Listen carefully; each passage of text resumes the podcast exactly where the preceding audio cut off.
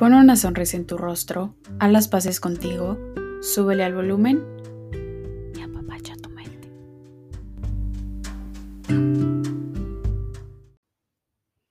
Hola, hola, bienvenidos y bienvenidas a otro episodio más de Apapacha tu mente. El día de hoy vamos a estar tocando un tema eh, muy interesante y que claro me han pedido mucho en mis, en mis redes sociales y me han pedido de que hable un poquito más en el podcast y también en, en, mi, en mi Instagram, ¿ok? Y como podemos ver en el título de hoy, esto es sobre eh, problemas de pareja o cosas en pareja en general. Así que aquí tienen el primer tema con el título de monotonía en pareja. Y para comenzar de lleno en esto, quiero comenzar por definir primero que nada qué es la monotonía en pareja. Y bueno, la monotonía en pareja es esta rutina, es este aburrimiento en las relaciones amorosas. Y la verdad es que es una de las grandes dificultades en las relaciones. Esto quiere decir que con el paso del tiempo se va perdiendo como la pasión de los primeros momentos y además que pasan eh, ya sean meses, años, etcétera, y la confianza mutua hacen que la rutina se sienta como un día a día. Y la verdad es que la rutina no es mala en sí, pero lo que sí puede llegar a ser como amenazante para la relación es que no se puede llegar a gestionar adecuadamente. Entonces, creo que cuando la monotonía logra tener este primer lugar en la pareja, lo más normal que hacen todas las parejas es responsabilizar a la otra persona. O sea, como que se echan la bolita y se echan la culpa. Pero la verdad es que cuando pasa esto hay que ser conscientes de que la responsabilidad es de ambas personas, ya que están en una relación equivalente, están en una relación de equipo. Ahora, primero que nada, si identifica alguno de ustedes eh, que en su relación existe monotonía, lo primero es reconocer que existe un problema. Hablar sobre ello con tu pareja y, por supuesto, buscar un compromiso por parte de los dos o de las dos. Eh, y esta parte del compromiso de los dos es la clave para que así juntos encuentren una solución. Si solamente una persona se compromete, pues obviamente no va a haber ninguna solución, sino que una persona se va a cansar, se van a echar la culpa, etc. Eh, una parte que la verdad me gustaría decir es que tenemos que siempre considerar que la rutina es parte inevitable y necesaria de nuestras vidas. Creo que si no existiera eh, esta parte de la rutina, pues sería como muy extraño la vida, ¿no? Em, y en las relaciones, la pasión de una relación en los primeros años es realmente atractiva. Eh, se podrán identificar las personas que están escuchando esto y que están en una relación nueva, como que dices, ay, no, o sea, todo el tiempo son mensajitos, todo el tiempo es sexo, todo el tiempo es eh, ser lindo con mi pareja, ser linda con mi pareja, etcétera, ¿no? Pero al mismo tiempo, eh, esta pasión y este amor que se siente por la otra persona es emocionalmente agotadora. Bueno, por lo menos a mí siempre me agotaba esta parte de los primeros, los primeros meses de pasión. Era como de, oh, espérame tantito, quiero respirar. ¿Por qué? Porque es realmente agotadora. O sea, se siente bonito, pero emocionalmente es agotadora al mismo tiempo. Y no está mal, está bien sentirlo, es algo totalmente normal. Y bueno, en este sentido, la rutina nos va a permitir que nuestras relaciones amorosas se mantengan sólidas y, por supuesto, duraderas. Ahora, la clave de todo esto es que podamos diferenciar entre la rutina con la monotonía. Ojo, no hay que confundir estas dos. Primero, la rutina implica pautas establecidas y predecibles. Y la otra se va a definir un poquito más como desinterés y aburrimiento. Así que la monotonía realmente es uno de los grandes peligros en todas las relaciones que enfrentan las parejas. Em, ahora, hablemos un poquito de las causas de la monotonía en pareja. Como sabemos, cada persona es un mundo, por supuesto, y cada pareja es otro mundo. No existen muchos supuestos comunes en todas y cada una de las parejas, pero sí existen algunos elementos que frecuentemente se repiten en las parejas, porque creo que la mayoría de nuestras relaciones en algún momento han caído en la, monotonía. ¿Alguna de las mías? Sí. creo que bastantes. Bueno, les voy a enumerar las causas según mi experiencia eh, como psicóloga y, como lo he visto cuando he llegado a trabajar en, en sesión con parejas. Número uno, la falta de motivación. Aquí simplemente no existe interés por salir de la zona de confort, eh, se sienten cómodos en ella y no desean hacer el esfuerzo requerido para poder romper esa rutina que tienen. A mi experiencia, esta suele ser una de las formas más comunes de caer en la monotonía en pareja. Eh, la segunda sería el agotamiento psicológico o el agotamiento físico. Bueno, en esta muchas veces algunas de las parejas al llegar a casa del trabajo o alguna actividad que hicieron, eh, se encuentran agotados. El cansancio es tal que lo único que, quieren hacer es desconectarse del estrés diario. Aunque la verdad, desconectarse del estrés diario eh, es algo muy bueno para evadir estas preocupaciones laborales. Pero es un poco perjudicial para la relación sentimental. Y esto sí, le añadimos que muchas veces los horarios laborales de cada una de las parejas es incompatible y la comunicación puede llegar a ser muy difícil. Entonces, deben encontrar algún punto donde se puedan comunicar y donde puedan compartir un tiempo juntos para que vean qué es lo que está pasando. Tres, eh, causas externas, aspectos externos que pueden llegar a ser como por ejemplo cuando aquellas parejas, eh, sus hijos se van haciendo más grandes y creo que es muy común que al tener los hijos tengan un gran impacto en las parejas, ya que gradualmente van perdiendo contacto con amigos, eh, salir con personas que antes les agradaban, etc. Y esta situación va a hacer que la falta de las relaciones sociales incremente siempre la monotonía en pareja.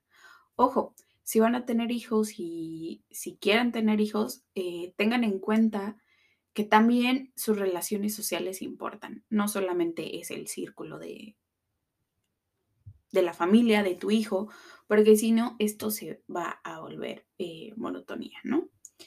El, ¿En qué iba? En el 4.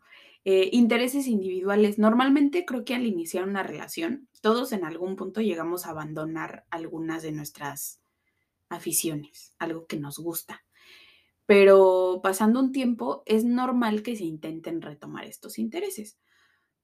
Cuando estas aficiones individuales son totalmente exclusivas y no se comparten con tu pareja, podemos encontrar un problema.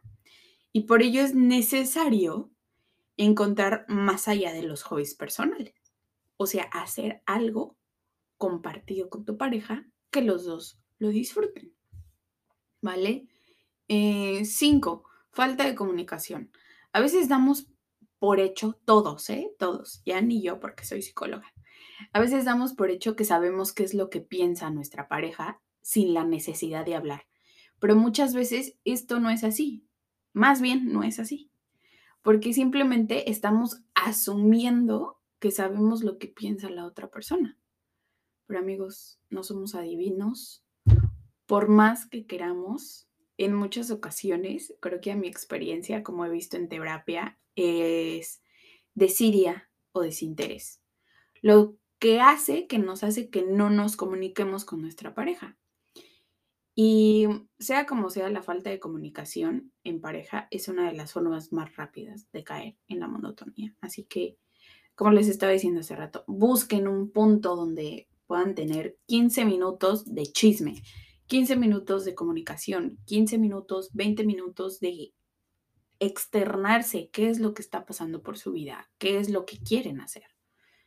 Em, el número 6, dar por supuesto el amor. Aunque parezca algo tonto y algo obvio, no hay que olvidar decir te quiero. No hay que olvidar decir te amo. Muchas veces asumimos que la otra persona sabe lo que sentimos por ella o que la queremos, pero esto no siempre eh, es así.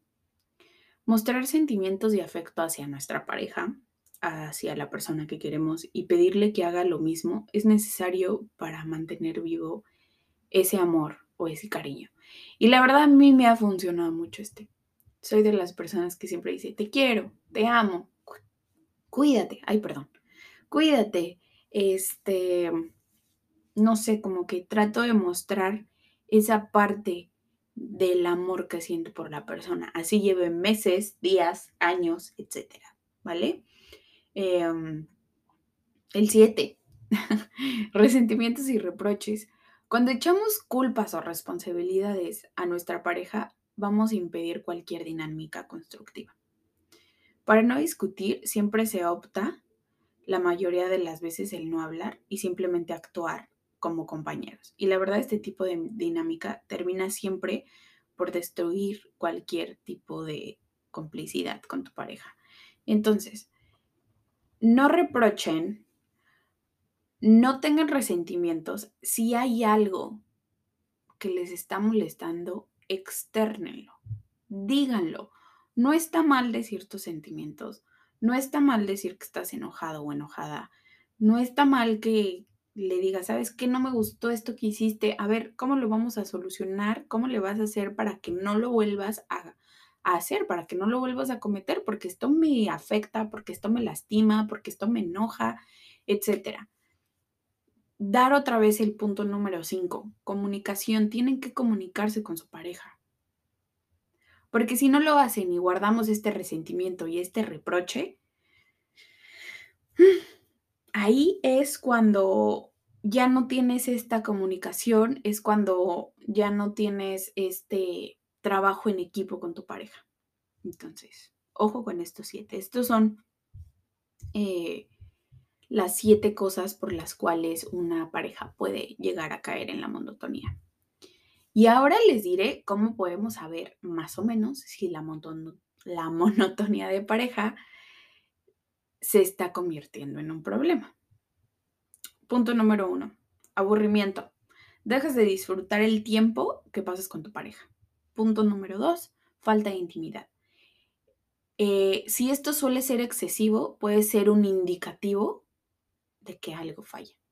No les estoy diciendo que todos los días de lunes a domingo deben de tener relaciones sexuales eh, tres veces al día, cuatro veces al día, no, pero pues si esto eh, llega a ser excesivo, como dejas de tener relaciones sexuales cuatro meses, tres meses, ahí estamos viendo que algo está fallando. Punto número tres, sentimiento de enfado. Es un indicativo que no nos encontramos bien personalmente. Punto número cuatro, incapacidad para comunicarse. Una forma de motonía es siempre hablar de lo mismo, cosas del trabajo, cosas de los hijos, economía familiar, etc. Junto a esto, es muy importante que hablemos de las preocupaciones, de los proyectos compartidos con la pareja y pues comunicar algunos otros aspectos importantes. Y chismear. Hay que chismear con la pareja.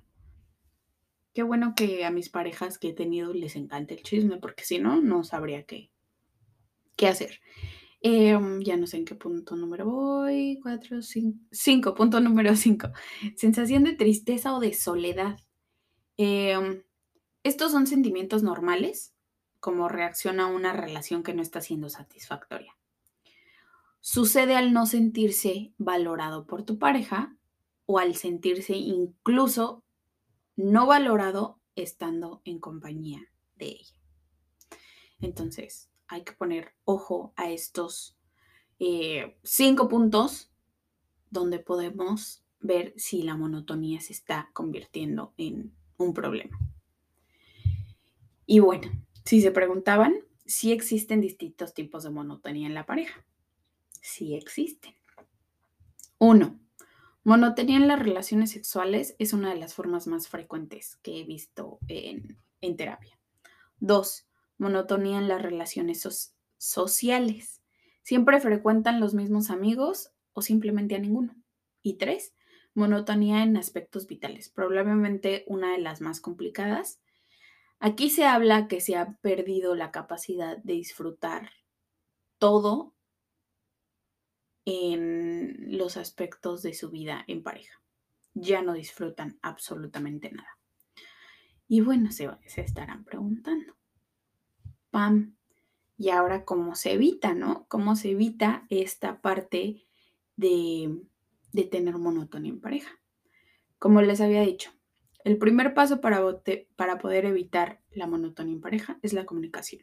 Mejorar la comunicación con tu pareja siempre va a ser vital y esto se da solamente por el diálogo directo y claro, en donde nosotros seamos libres de exponer nuestras frustraciones, nuestras satisfacciones y podamos abordar eh, mejor este tema. Ojo, aquí no se trata de echarle la responsabilidad al otro, ¿eh? ni de buscar soluciones eh, milagrosas, todo lo contrario, la finalidad de este es que se van a poner las bases para poder hacer recuperar o tratar de recuperar la confianza y la complicidad que ya están perdidas en pareja. Algo que yo he visto que les funciona mucho a las parejas es, buscar pequeñas acciones que puedan favorecer eh, salir de la rutina, buscar excusas para celebrar como los aniversarios o los cumpleaños, o hacer simplemente una escapada romántica. Sorprender a tu pareja con regalos pequeños. Estas son algunas de las muchas cosas que podemos hacer para mostrar a nuestra pareja que nos importa y que la queremos. Añadiendo este factor sorpresa de lo inesperado siempre es algo muy bueno. Ese es un tip. Factor sorpresa, algo muy bueno. Em, ahora, todas estas acciones no son la solución, claramente. Eh, sino tan solo son pequeñas muestras de lo que nos preocupa por nuestra de que nos preocupamos por nuestra relación o de que se preocupan por la relación.